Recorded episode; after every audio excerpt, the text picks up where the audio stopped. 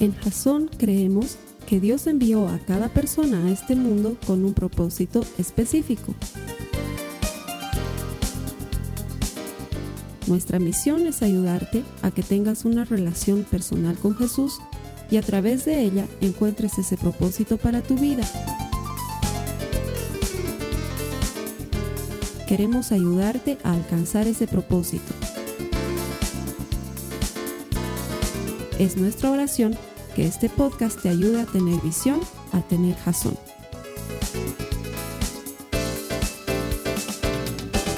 Esta semana vamos a terminar nuestra serie eh, ¿Por qué?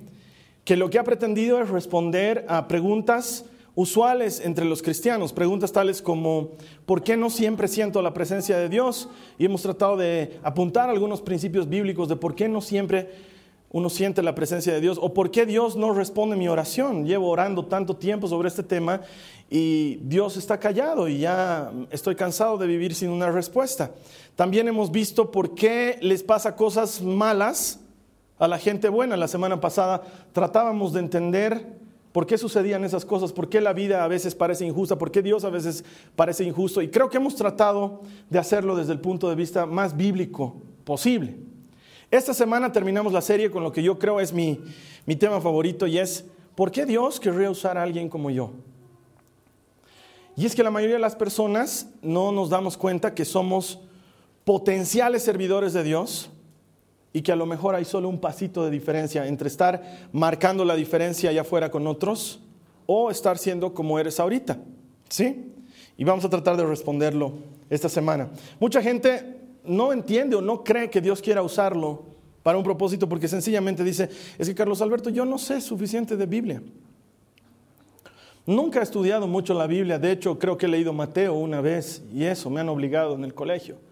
Sí, entonces no, no tengo lo que hace falta para servir a Jesús. O muchas veces las, las personas dicen, no tengo talento, no soy bueno, no tengo habilidades.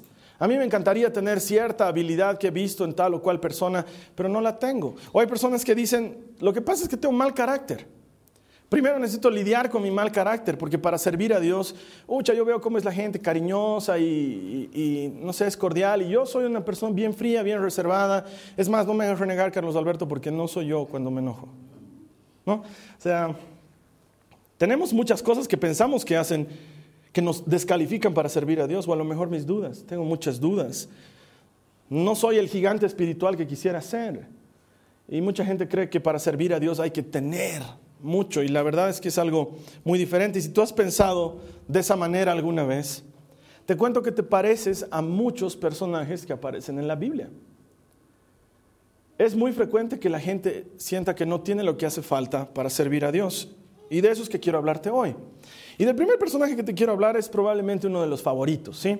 Alguna vez el Esteban ya nos habló de él en una serie anterior, pero viene al caso porque Gedeón, del que les voy a hablar la primera parte, era la clase de persona que aparentemente no calificaba para ser un servidor de Dios, para ayudarle en algún propósito.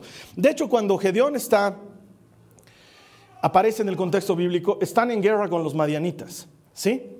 Y los madianitas eran una tribu guerrera que les estaba haciendo tal lío a los israelitas que ellos agarraban y tenían temor de los madianitas, entonces salían muy temprano en la mañana a cosechar lo que habían sembrado y lo guardaban en huecos, en, las, en los huecos de las, montañas, hacían pequeñas cuevas y guardaban ahí, porque tenían miedo que los madianitas lleguen y saquen todo lo que tenían. Y entonces eh, Gedeón está en este mismo contexto, muy temprano en la mañana se despertó, Sí, y se amarró su cinturón y se peinó su peinadito y fue y estaba recogiendo su comidita y le estaba guardando en un hueco. Y en lo que está guardando en el hueco, escucha una voz que le dice, buenos días, valiente guerrero. Y entonces pega el susto de su vida porque dijo, ahí ya llegó un madianita que me va a quitar mi comida. Pero cuando se da la vuelta, dice la Biblia que es el ángel del Señor el que estaba delante de él, diciéndole, buenos días, valiente guerrero. Ahora, Gedeón, póngase en su situación está asustado, guardando su comidita. Entonces le dicen valiente guerrero y él está absolutamente seguro de que no le están hablando a él. ¿Sí? Se mira, mira a todos lados para ver si hay un valiente guerrero. Y yo me imagino que le pone cara al ángel del Señor como, hola, soy Gedeón. No soy valiente guerrero. De hecho, si quieres podemos verlo en la Biblia, en el capítulo 6, Vamos a ver los versos 14 y 15 si me acompañas en jueces 6, porque no hay Gedeón 6, ¿no? ve? Jueces 6, 14 y 15. El hermanito que estaba buscando en su Biblia, Gedeón, Gedeón, Gedeón, no está. Necesita venir a nuestras clases bíblicas urgente. Jueces 6, 14 al 15. Dice, y el Señor lo miró. ¿A quién? A Gedeón. Y le dijo, ve con esta tu fuerza y libra a Israel de la mano de los madianitas. ¿No te he enviado yo? Y Gedeón le responde, ah, Señor, ¿cómo libraré a Israel? Mi familia es la más pobre en Manasés y yo el menor de la casa de mi padre. Algo similar a lo que hacemos cuando Dios nos llama a servirle. Dios dice, ¿sabes qué? Tú tienes algo que yo quiero utilizar para bendecir a otras personas. Y tú le dices, Señor, no, yo no. Yo nunca he estudiado la Biblia. Yo no soy bueno para hablar. O Señor, lo que pasa es que te quisiera servir, pero no tengo tiempo. Mi trabajo es grave. Trabajo desde las 8 de la mañana hasta las 8 de la noche. Llego cansado a mi casa, me duermo. Mi mujer, mi mujer es grave. No me deja. Quiero servirte con todo mi corazón, Señor, pero mi mujer, haz algo con ella. O las mujeres, ¿no? Quieren servir al Señor y dicen, no puedo, porque es que es difícil ser mamá y servir al Señor al mismo tiempo. Y saben qué? Es verdad, todas esas cosas son difíciles y Dios las sabe y sin embargo aún así viene y te llama valiente guerrero. Aunque para la mujer eso no suena muy hermoso, entonces valiente princesa si quieres. Pero Dios viene y ve algo en ti y te llama para que le sirvas. Y sabes qué? Gedeón tenía muchas preguntas. Le dice, si tú eres el Dios de Israel, ¿dónde estabas antes? ¿Por qué los madianitas nos hacen tanto problema? ¿Por qué los madianitas nos roban nuestras cosas? ¿Por qué los madianitas eh, nos están comiendo? ¿Dónde estás, Dios? Quizás las mismas preguntas que hemos venido respondiendo en este mes. Señor, hay cosas de ti que no entiendo y sin embargo a ese que no entiende, a ese Dios también le está diciendo, valiente guerrero, tú puedes hacer algo para mí. Hay personas que no van a conocer mi camino si no es por ti. Hay personas que no van a entender lo que yo tengo para ellas si tú no lo haces, si tú no vas. Y Gedeón le pone los pretextos que probablemente nosotros ponemos, porque yo sé que hay una pregunta en mi cabeza y es, ¿qué haría que Dios quiera usar a alguien como yo? Y sin embargo voy a tratar de responderlo. Para los que toman notas, vamos a ver qué tipos de personas usa Dios generalmente. Sí, a los que les gusta tomar notas. Número uno, Dios usa al inseguro. No al hablador, los que están charlando ahí distraídos, no, al inseguro. ¿Sí? A ese que no tiene confianza en sí mismo. De hecho, eso lo vemos claramente cuando Dios nos lo muestra en la vida de Moisés. A ver, acompáñame en tu Biblia a Éxodo, el segundo libro de la Biblia, en el capítulo 4, en el verso 10. Éxodo 4, 10.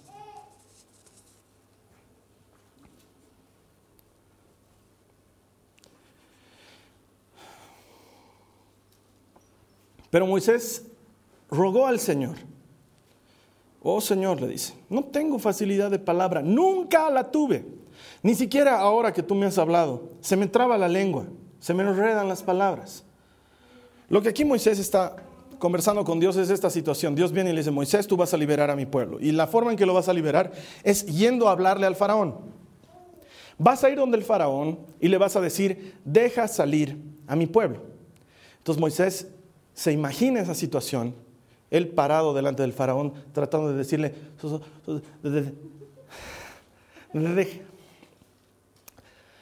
ah, no podía, Moisés tenía problemas, porque él mismo dice, tengo un problema, se me traba la lengua, no soy fácil, de, no puedo, me, me cuesta. ¿Y sabes qué? Dios sabía que Moisés tenía ese problema. Dios está al tanto de tus inseguridades. Él las conoce. Después de todo, Dios te ha hecho como eres. Él sabía que Moisés se sentía inseguro y muchos de nosotros nos sentimos inseguros. Algunos de nosotros decimos, es que ya soy demasiado viejo, ya estoy muy mayor. Ay, a mí, me decían, sobre todo cuando era changuito, cuando tenía unos 18, 19, 20, yo ya predicaba cuando era changuito. Me acuerdo que la gente se me acercaba y me decía, ay hermano, qué feliz que has conocido al Señor desde tan jovencito.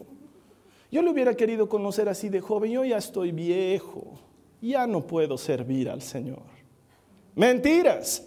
Porque hay otros que dicen exactamente lo contrario. Soy muy chango, hermano. Me falta mucho por vivir. Todavía hay cosas que quiero hacer antes de servir al Señor. O sea, si tú me entiendes, ¿no? Es, eh, eh, es lindo lo que hay afuera, o sea, no, no, me refiero al pecado, Carlos Alberto, pero es lindo, entonces voy a servir al Señor, te prometo que un día voy a servir al Señor cuando esté mayor. Y la verdad es que nunca llega ese momento, o eres muy viejo o eres muy joven.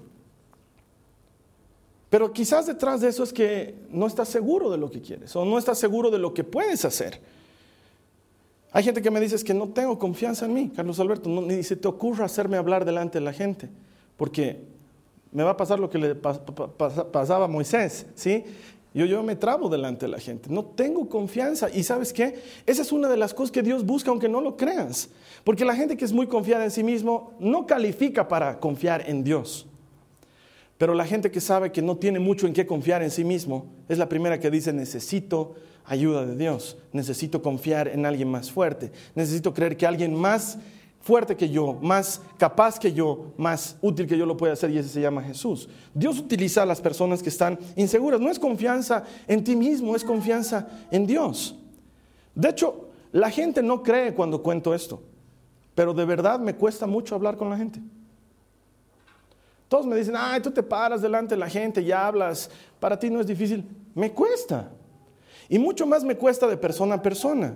Cuando viene una mamá y me dice, Carlos Alberto, quiero que hables con mi hijo, ese rato me pregunto, ¿por qué hasta ahora, después de 21 años de ser cristiano, todavía no he escrito el libro 20 razones por las que no voy a hablar con su hijo, señora? Porque todas las mamás quieren que hable con sus hijos. Y yo digo, siempre le digo, ¿qué te hace pensar que tu hijo que te conoce y vive contigo y te ama, no te hace caso, me va a hacer caso a mí que no me conoce, no me ama, no vive conmigo? No voy a hablar con tu hijo, hermana, voy a orar por él lo que quieras, pero no, me vas a poner en esa situación de cafecito, el hijo ahí sentado, hola, ¿cómo te llamas? No, no, me cuesta. ¿Sí? Hay gente que no le cuesta. Yo sé que hay personas que hablar de persona a persona es lo más fácil del mundo, hacen amigos. Yo hago amigos por Facebook. Después no tengo otra manera de así acercarme a la gente como las guavitas. Hola, ¿quieres ser mi amigo? No puedo. No puedo. En las reuniones así sociales donde hay que ir a charlar con la gente, solo Dios y yo sabemos lo que sufro cuando tengo que ir y, hola, ¿cómo está? Ay, no, Dios mío, me quiero morir. Soy súper tímido, soy súper tímido y la gente no me lo cree porque me ven parado predicando, porque ven que no le tengo miedo a la cámara, pero son años de práctica de hacer esas cosas. Todavía me sigo poniendo nervioso cuando voy a predicar. Todavía me sigo poniendo nervioso cuando estoy preparando la prédica, cuando me imagino qué tengo que hacer todavía me cuesta. De aquí a dos semanas tengo que hablar ante por lo menos dos mil jóvenes en diferentes eventos que estoy organizando. Y me quiero morir, no sé qué voy a hacer, porque es terrible la sensación. Quiero que sepas que te entiendo cuando tienes miedo, cuando te sientes inseguro, pero te puedo garantizar algo. Siempre me han preguntado, ¿y qué haces? Respiro y digo, Dios, ahora te toca, porque yo no puedo hacer nada más. Ya estoy aquí. Respiro y digo, Dios ahora te toca. Y creo que Él puede hacer algo. Creo que Él puede hablar a través mío. Creo que Él puede mover corazones porque yo no puedo. Creo que Él puede conquistar vidas porque yo no puedo. Creo que Él puede hacer que yo caiga simpático a la gente porque por naturaleza no caigo simpático a la gente. En serio, ¿no me creen? Es verdad, la gente que no me conoce o nunca me ha visto predicando dicen, cuando me conocen, yo pensaba que eras un hecho al tipo, ahora que te conozco me doy cuenta que es bien buena gente. Y yo les digo, es un pequeño defecto de fábrica, he venido así, hago mi mayor esfuerzo. ¿Sabes qué? Sé que es Dios haciendo que yo caiga bien a la gente, porque por mí mismo a lo mejor caería pesado a la gente. Pero Dios es bueno.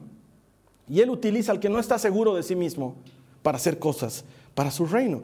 Y a lo mejor lo que, lo que a ti te está faltando es solamente creer que Dios puede hacer eso contigo. Mira lo que le dice a continuación, en el mismo capítulo 4, el verso 11, lo que le dice Dios a Moisés. Le dice, entonces el Señor le preguntó, ¿quién forma la boca de una persona? A ver, dime, ¿quién decide que una persona hable o no hable? ¿Que oiga o no oiga? ¿Que vea o no vea? ¿Acaso no lo hago yo, el Señor? Ahora ve, yo estaré contigo cuando hables y yo te enseñaré lo que vas a hablar. Cuando Moisés va delante del Señor y le dice, soy no, no, puedo, hablar, Dios le dice, ¿qué, qué, novedad? Yo te he hecho así, Moisés. Yo hago al ciego, yo hago al que ve, yo hago al sordo y al que oye, al que habla bien y al que no habla bien. Yo los he hecho. ¿Cuál es tu problema?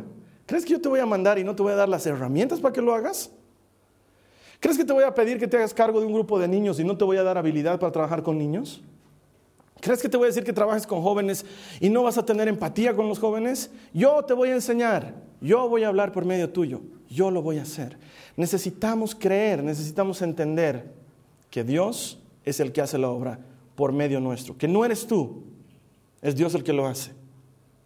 Y esto no se reduce solamente a ser predicador o ministro de alabanza, que es lo que todos creen que el cristianismo se reduce a ser Marcos Witt o a ser Dante Gebel. No. Hay cientos de miles de cosas que puedes hacer en tu trabajo, en tu oficio, en tu profesión. No hace falta vivir encubierto. Ser cristiano no es como ser judío en la época de los nazis, que uno tiene que estar tapándose la nariz, ¿no? O sea, no. Puedes ejercer tu fe y ser usado por Dios ahí donde tú te mueves. Es que no estoy seguro, Carlos Alberto. Qué bien, porque lo primero que Dios utiliza es al inseguro. Lo segundo, Dios usa lo improbable. Aquello que todos los demás dan por desechado y dicen, no, imposible que Dios use eso, eso es lo que le gusta usar a Dios. Es más, te tengo una noticia. Si tú eres súper inteligente, súper exitoso, siempre te ha ido bien en la vida, popular, querido por todas las personas, éxito de ventas, no sé, lo que quieras llamarte, el súper deportista. Si eres una persona así, te tengo buenas noticias. Dios todavía puede usarte. A ti también. Porque la verdad es que Dios utiliza a lo improbable. A esos que todos lo dejan al último, al rechazado, al feíto, a esos que parece que no sirven, no sé qué ha venido este hermanito a la iglesia. Ese hermanito es al que Dios quiere usar. Dios usa lo improbable. Ves entrando tú ahí un magnífico bajando las gracias y dices, este tiene pinta de varón de Dios. Y sabes que Dios también lo puede usar, probablemente sí. Pero la verdad es que la mayor parte del tiempo Dios usa al improbable. A ese que califica como promedio, que todos los demás dicen, ¿qué cosa buena va a hacer este en su vida? A ese es al que Dios puede utilizarlo. ¿Te acuerdas de la historia de David? David era el improbable.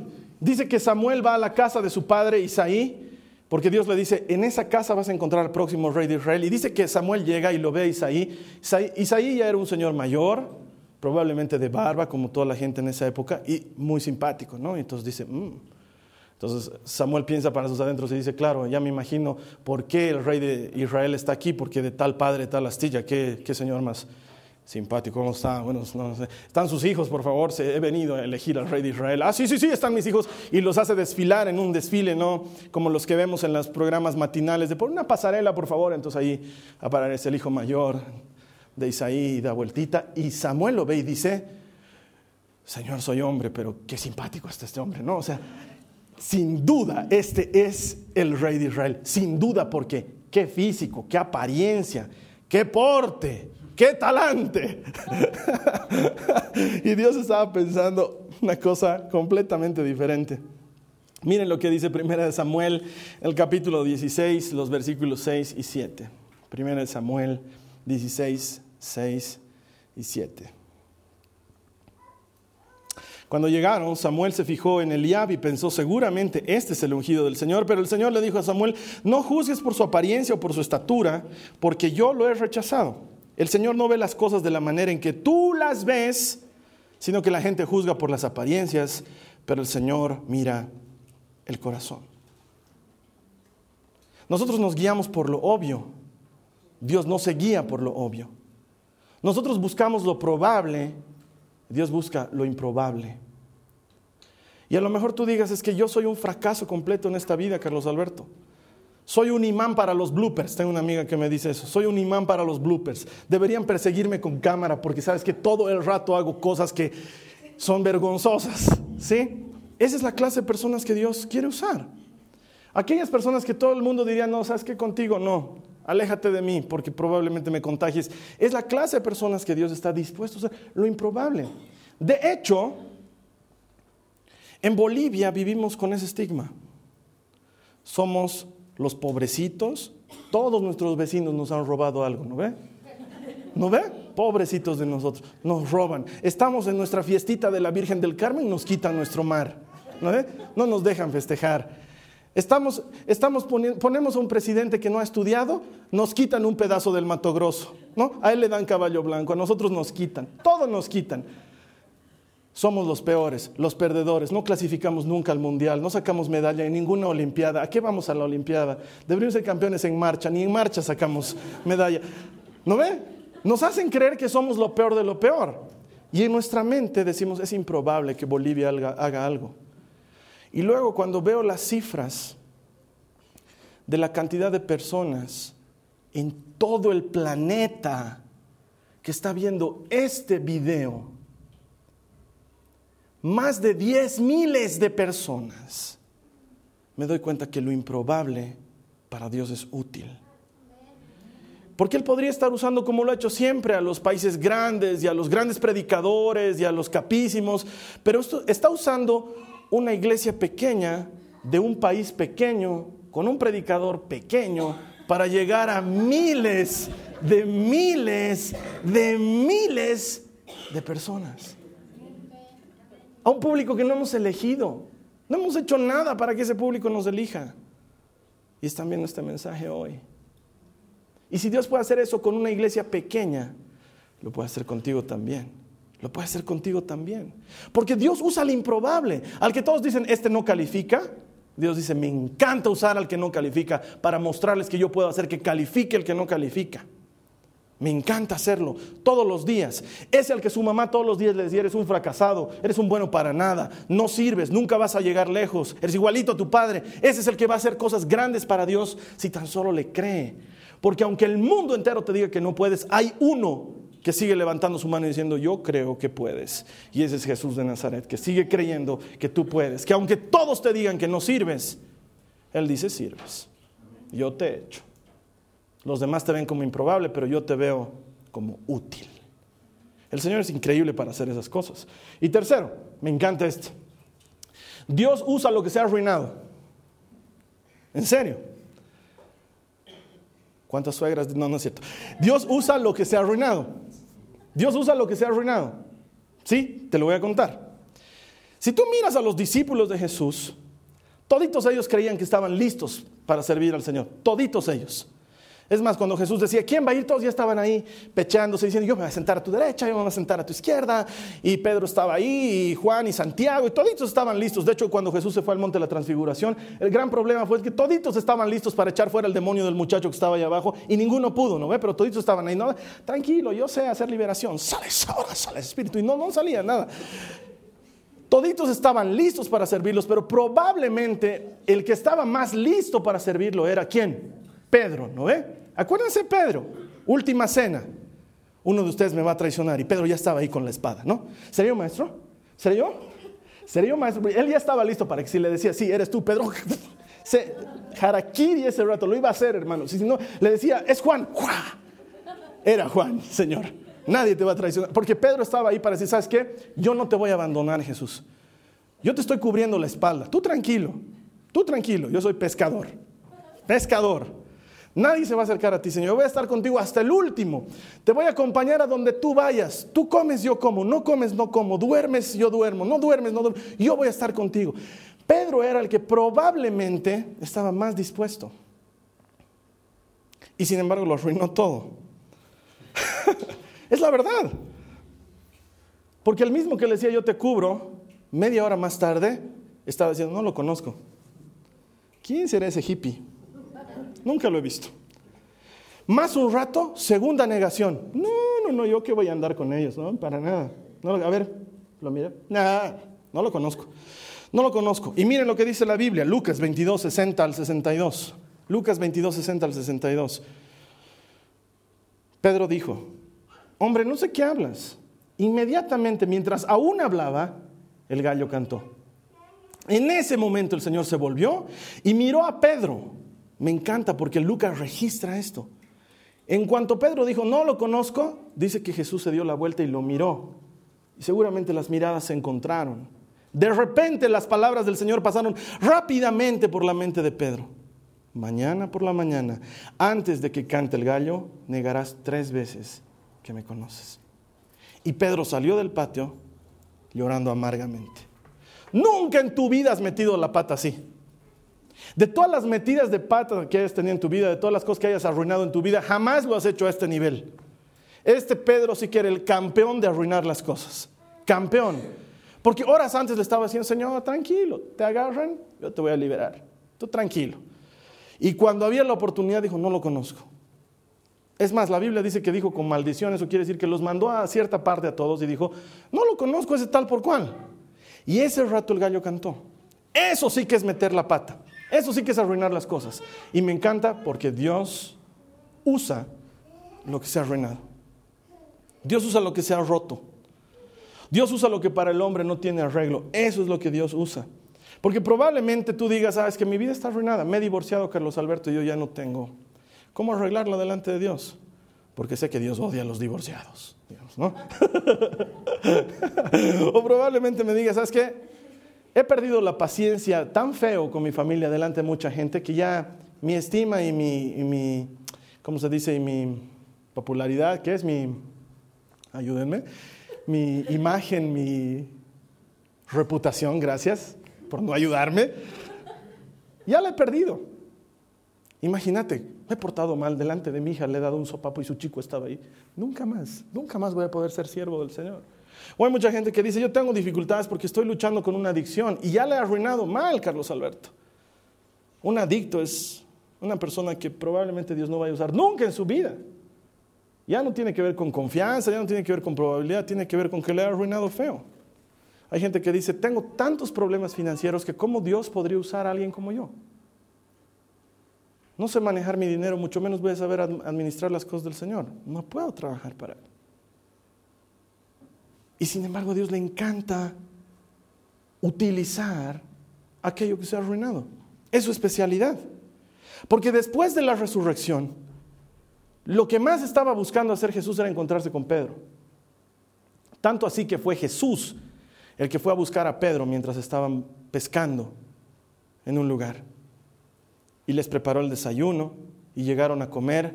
Y dice que todos sabían que era Jesús, pero nadie tenía el valor de decirle, Señor, eres tú, ¿verdad? Porque decían, escucha, lo hemos abandonado, no hemos ido a su velorio, no hemos ido a su entierro. E, es que no han estado ahí. Lo estaban matando y hemos visto la película solamente, no, no hemos ido. Estaban todos avergonzados, pero ¿saben quién era el más avergonzado? ¿Saben quién era el más avergonzado? El buen Pedro, porque él sí estuvo ahí. De toditos esos, era el único que puede decir yo estuve ahí y no hice nada. Entonces estaba muerto de la pena, de la vergüenza. De... Eh, Pedro decía, lo he arruinado. Toditos estos van a dirigir alguna iglesia, toditos estos van a ir a fundar algún movimiento, algún ministerio. Yo no. Yo no. Seguramente ahorita Jesús me va a decir, vámonos Pedro, tú al infierno, yo al cielo. Seguro algo así me va a decir. Es que eh, lo acababa de negar, o sea, no es poca cosa lo que ha hecho. Y sin embargo, Jesús le dice, Pedro, ¿me amas? Porque si estás seguro que me amas, te cuento que tengo trabajo para ti. Hazte cargo de mis ovejas. Hazte cargo de mis ovejas. Hazlo tú. Pero Señor, es que yo te he negado tres veces. Ok, me encanta utilizar lo que se ha roto. Es más, tengo una invitación aquí en este sobre, no la vas a abrir hasta 50 días después, ¿ya? Tiene fecha de 50 días después, no la vas a abrir, Pedro. 50 días después la vas a abrir. 50 días después llegó Pentecostés y Pedro abrió su invitación y decía, usted ha sido elegido como nuestro predicador invitado para la primera prédica cristiana de la historia. Y abrieron las ventanas y Pedro estaba ahí delante de la multitud. Y el mismo que había negado a Cristo tres veces, 50 días antes, estaba diciéndole a la gente, Jesús perdona pecados.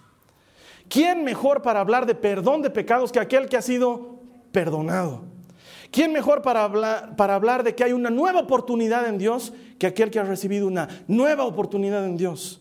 Porque a Dios le encanta utilizar lo que se ha roto, lo que se ha arruinado, para mostrarle al mundo que Él es el que hace, que Él es el que levanta, que Él es Dios, que Él tiene poder. Si tu vida se ha destrozado, si piensas que no hay futuro porque algo ha pasado en tu vida, te tengo noticias. Dios parte de lo que se ha arruinado. A partir de eso comienza. Lo que para ti es una derrota, para Dios es, comencemos otra vez, hagámoslo bien esta vez. Esa es la clase de Dios al que seguimos y al que servimos. Así que si tú tienes inseguridad, porque muchos de nosotros la tenemos, si tú piensas que eres improbable, de tantas personas, ¿por qué Dios iría a usarme a mí? De tantas personas, ¿por qué Dios iría a usarme a mí? Le he arruinado tantas veces, he metido la pata tantas veces, he hecho cosas que no debería haber hecho tantas veces te cuento que calificas para ser utilizado por Dios. Si yo tuviera que contarte todas las veces que me he sentido inseguro o todas las veces que he pensado que había otro mejor que yo para hacerlo o todas las veces que he metido la pata, tú también dirías, Carlos Alberto, baja de ahí, suba a predicar otro ahorita mismo.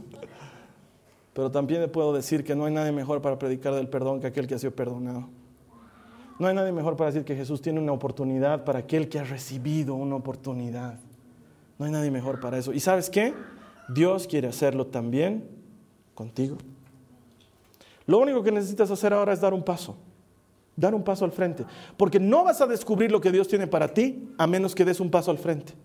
A menos que te arriesgues a saber qué es eso que Dios tiene para ti. De hecho, Moisés, para entender lo que Dios tenía para él, tuvo que ir donde el faraón. David, para entender lo que Dios tenía para él, tuvo que conseguirse piedritas y enfrentarse a un gigante.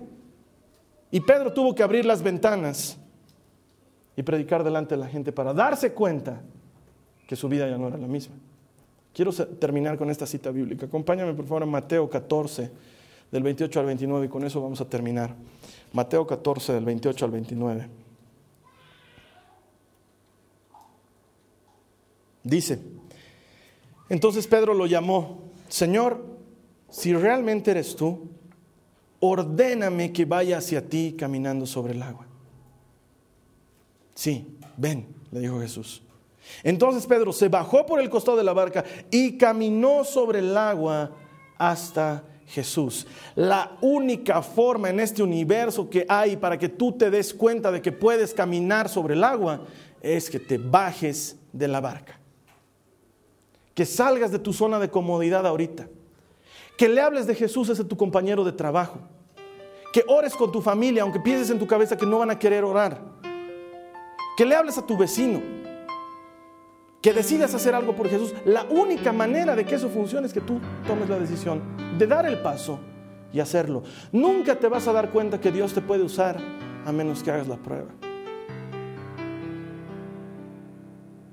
Si hay algo que sí te puedo contar de mi vida es que la primera vez que prediqué fue porque me dijeron, Carlos Alberto, ¿te animas a predicar? Y yo dije, claro que me animo. Porque sabes que yo tengo un problema que algunos lo ven como defecto y otros lo ven como cualidad. Yo soy la clase de persona que me acerco al borde de la cornisa y veo el vacío ahí abajo y salto. Porque me da miedo, ¿ya? Es, un problema serio que tengo, ¿ya? Leo que dice ahí montaña rusa y entro, digamos, ¿ya? me da miedo y lo hago. Entonces me acuerdo que me dijeron, Carlos Alberto, ¿quieres tocar guitarra? Sí. En mi cabeza decía, no sabes tocar guitarra, no tienes idea de música, pero yo estaba ahí sentado haciendo porque me habían dado la oportunidad. Carlos Alberto, ¿te animas a dar una charla? Sí, me animo. No sabía dar charlas, no tenía idea, pero quería hacerlo. Y he podido comprobar que no es cuán bueno eres, sino cuán bueno es Dios que está dispuesto a utilizarte. Amén. Lo sigue haciendo todos los días conmigo.